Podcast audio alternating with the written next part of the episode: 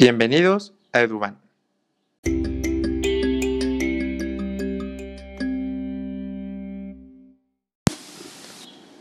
Mi nombre es Iván Alonso.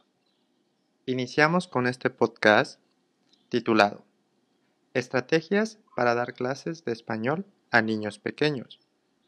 Si ya has visto mi canal anteriormente, podrás darte cuenta que curso la maestría de innovación educativa en la Universidad del Valle.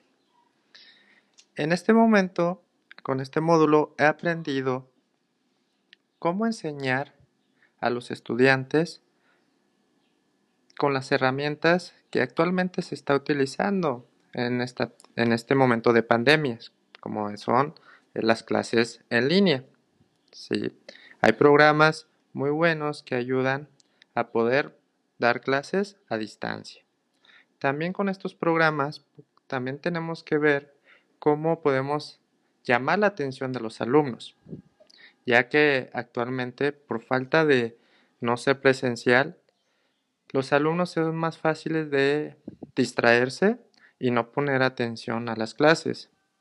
Entonces aquí los maestros estamos en un momento de cómo hacer que el, estudiante no se distraiga o solo tenga la computadora este, prendida.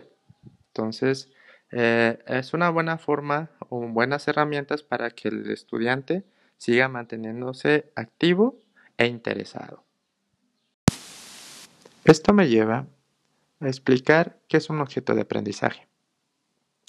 Un objeto de aprendizaje es todo aquello de forma didáctica que puedes utilizar tú como maestro para que el alumno pueda aprender de algún tema en específico, como puede ser un audio, una imagen o un video.